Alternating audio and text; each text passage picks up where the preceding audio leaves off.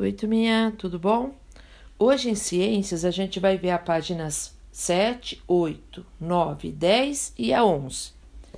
Aí lá em cima na página 7 tá no título é Objetos ao longo do tempo. Muitos dos objetos que usamos em nosso dia a dia são utilizados há milhares de anos, mas eles não foram produzidos sempre da mesma forma. Com os avanços do conhecimento e da tecnologia, a produção de muitos objetos foi adaptada para melhorar diferentes características. Observe os exemplos a seguir. As escovas de dente que utilizamos hoje em dia são feitas basicamente de plástico. As cerdas da escova são de um tipo de plástico mais fino e flexível, enquanto a haste que asseguramos é feita de um plástico mais firme e resistente.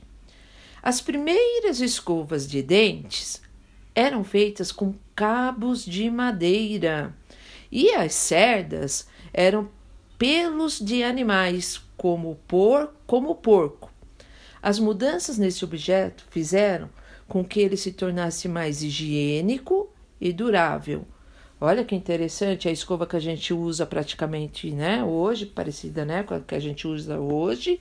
E do outro lado, olha, é um pedacinho de madeira e a ponta eles usavam, né, que nem eles falaram, pelo de animais.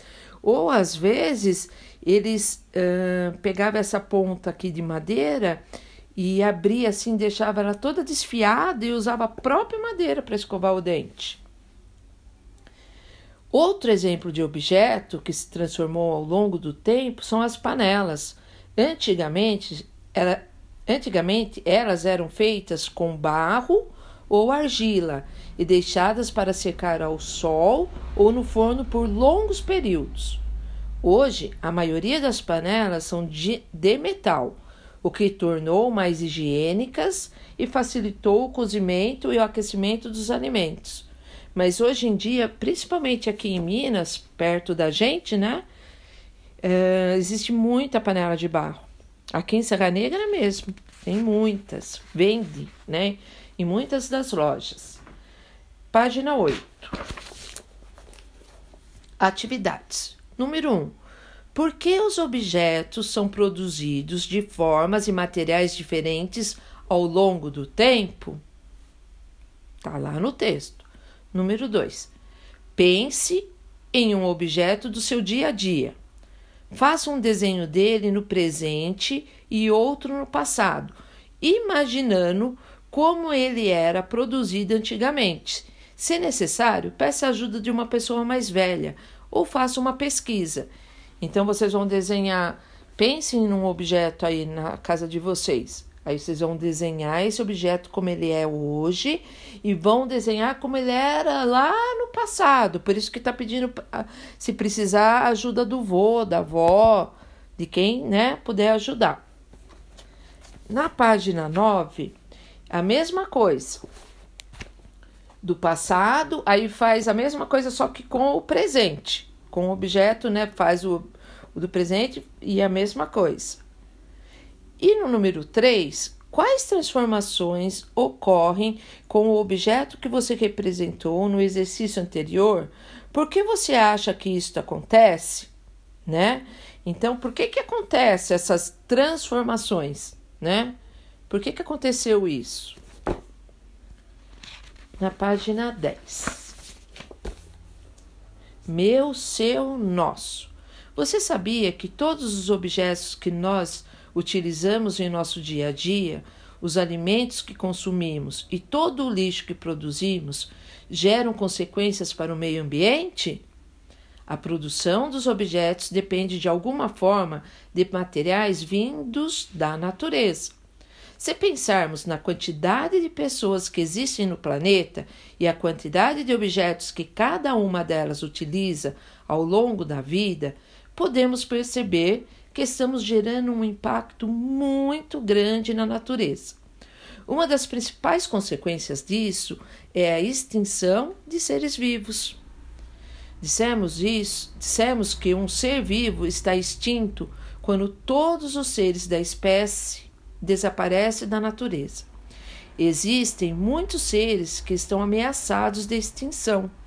Isso significa que restam poucos indivíduos vivos, e com isso, a morte desses seres provocaria o desaparecimento da espécie. A extinção é um problema muito grande para o meio ambiente, porque esses seres que foram perdidos realizavam algum papel na natureza. Por exemplo, algumas plantas servem como alimento para determinados animais. Se uma dessas plantas se extinguir, ou seja, não existir mais, esses animais ficarão sem alimento. Portanto, podemos dizer que a extinção gera um desequilíbrio na natureza. Número 1. Um, você, já conhe... você já conhecia o significado de extinção? Em sua opinião, qual é a principal consequência da extinção? 2. O que podemos fazer para reduzir as consequências das atividades humanas para a natureza? Agora, na página 11, vamos relembrar. Observe as imagens de alguns objetos do uso do cotidiano, ou seja, que a gente usa todo dia. Preencha a tabela indicando o nome desses objetos e, assinala, e assinalando os materiais de que eles são feitos. Então, primeiro, o objeto aqui, o que, que é? Coloca o nome aqui. O que, que ele é? Um fogão. Aí vocês vão colocar o nome do objeto fogão. Aí do que, que ele é feito? De papel, de plástico, de metal, de vidro ou de madeira? Vai pôr o xizinho, né? No que ele é feito. Aí depois tem aqui uma prancheta, tá? Aí depois vai colocar do que ela é feita. Depois uma janela e depois um relógio. Aí no número 2, leia as frases a seguir e pinte aquelas que apresentam informações corretas. Então, vocês vão ler todas essas frases e só vão pintar a que for correta. Beijinho, pessoal, e até a próxima!